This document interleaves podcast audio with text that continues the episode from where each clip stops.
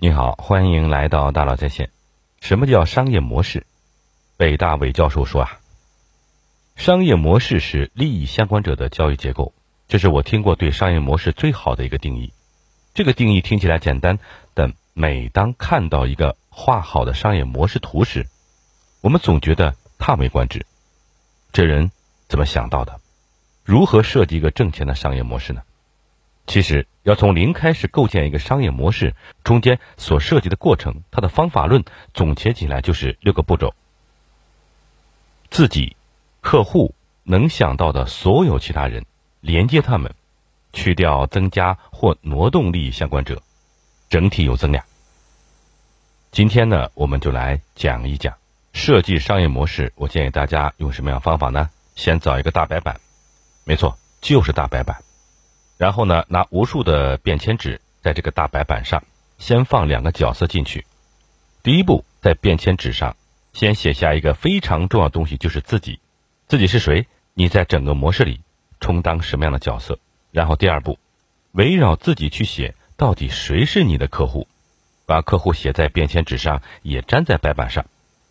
客户讲起来很简单，但其实并不好定义。要找对自己的客户是有难度的。有时候你未必真的知道谁是你的客户。比如说，我们来讨论一个问题：谁是品牌商的客户？谁又是代理商的客户？品牌商假设是手机品牌或者是一个家具、服装品牌，那么代理商就是在商场里、在社区里开店的。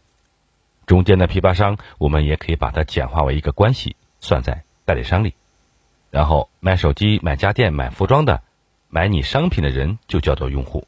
于是就产生了一条简化的价值链：品牌商、代理商、用户。那谁是品牌商的客户呢？很多人会说是代理商和用户。但是呀，我想告诉大家的，只有用户才是你的最终客户，而代理商只是你的合作伙伴。如果你是卖衣服的，你真的把衣服卖给了代理商吗？不是的，你是通过代理商把衣服卖给了客户，因为最后付钱的还是消费者，只不过在代理商这儿转手了一次。最终所有的衣服呢，都要卖给消费者。如果你一味的压货给代理商，导致代理商卖不出去，关门倒闭。那你下季度、下年的衣服呢？卖给谁去？最后亏的还是品牌商自己。所以消费者就是你的客户，谁又是代理商的客户呢？是品牌商还是用户呢？代理商的客户只有可能是品牌商，你的客户从来不是，也永远不可能是用户。为什么呢？很多代理商喜欢抱品牌商的大腿，大哥，你带我玩吧，把省代理给我吧。但你想过没有，大哥为什么会带你玩？大哥把省代理给你，通常原因是你在这个省触达用户所花费的成本比大哥自己来做这件事情要低，能够比他更快、更低成本的去触达更多的用户，这就是你的价值。如果大哥自己去销售，成本比你还低，那他很有可能自己就滞销了。所以啊，你要服务好的客户是品牌商，用更低的成本去触达用户的能力去服务好他，而用户其实是你的资源，消费者是你的资源。你并不是把品牌商的东西卖给了用户，你是把这些用户资源卖给了品牌商。作为代理商啊，你服务好客户的同时呢，也永远不能伤害了你的资源，也就是你的用户。这是第一步和第二步，用户和客户是一切的起点。写完自己和客户之后呢，第三步写你能想到的所有其他人，把你所能想到的所有相关的人，尽可能多的全部写下来，贴在白板上。然后第四步连接他们。用划线的方式把他们连接在一起，这就需要一些创造力了。我举个例子，假设你自己是四川航空，那么你的客户就是乘客，其他利益相关者还有谁呢？你可能立刻能想到旅行社、司机，那把他们也列出来，然后呢，怎么连接上呢？如何旅行社连接呢？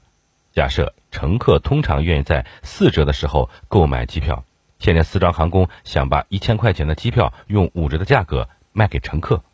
多出一百块要怎么卖呢？于是四川航空决定啊，只有乘客愿意五折买，就附送一个送机或者是接机的费用。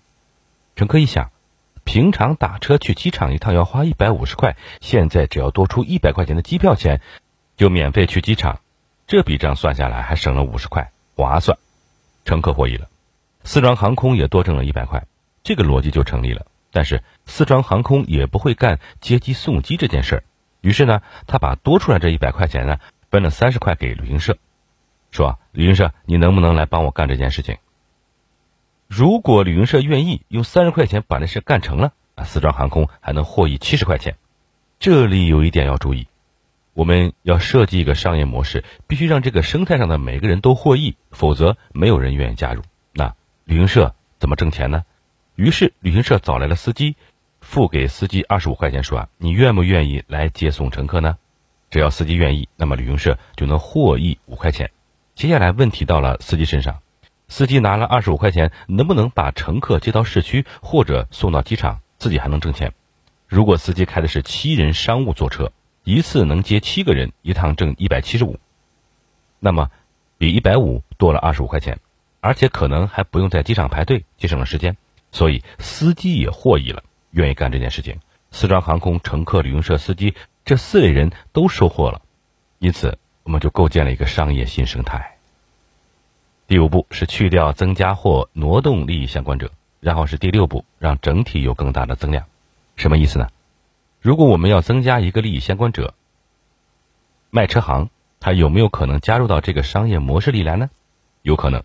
假设一个司机想加入到这个商业生态，那现在的旅行社给司机提这个要求，你必须买一个商务车，一辆车是十七万八，而这辆车市场价才十四万八，要多花三万块钱。司机愿不愿意买呢？司机算了一笔账，我值不值多花三万块钱去买来未年三年的专营权？发现这笔账能算过来，他就愿意买。于是旅行社呢去卖车行买车，但是呢，因为我买的多，你必须给我打折。十四万八的车打折后九万块钱卖给我吧。这个时候问题来了，卖车行又愿不愿意九万块钱卖呢？卖车行想，九万块钱已经接近我的成本了，那你给我做个广告吧，在车上贴上我的广告，我就卖给你。于是卖车行就加入到这个商业模式里了。你可能会问。为什么要加入卖车行这个新的利益相关者呢？因为啊，在上轮的四人结构中啊，旅行社获益最小，三十块钱拿到手，还要付给司机二十五块，只挣了五块钱。那旅行社在这个生态里的动力可能就不大了。现在加入卖车行之后呢，旅行社能挣的钱更多了，动力就增加了。也就意味着，当一个新的利益相关者加入之后，如果在这个交易过程里每个人都获益了，而且挣的钱还更多了，就会形成新的循环。和之前的循环叠加，两个循环带来的价值让整个模式不断进步。当我们增加、去掉或挪动利益相关者的时候，核心逻辑是啊，一定要让每个人都因此而获益，并且让整体有更大的增量。好，我们来小结一下：设计一个新的商业模式有六步，第一步是自己，第二步是客户，第三步能想到的所有其他人，第四步连接他们，第五去掉、增加或挪动利益相关者，第六整体有增量。核心要点是呀，怎样找到那些利益相关者，并且在所有人获益的前提下设计出他们之间的交易结构。商业模式既然是利益相关者的交易结构，那么什么是好的商业模式呢？就是让参与这个交易结构的人获得更大的利益。找对人、画对图都获利，就是好的商业模式。如果只有我们自己获得更大的利益，而最终驱动循环的其他节点没有获得更大利益，这是不行的。这个驱动是谁呢？是客户，是合作伙伴。但是，怎么可能所有人都获利呢？如果所有人都获利，是因为这个交易结构一定创造了一个全局性增量，它一定利用效率的优势、组织资源的方式、创新的方法，创造出了增量。这是商业模式真正的价值所在。现在啊，拿起白板和笔，开始设计你的商业模式吧。祝你找到你的增量。好，感谢您的收听，咱们。明天见。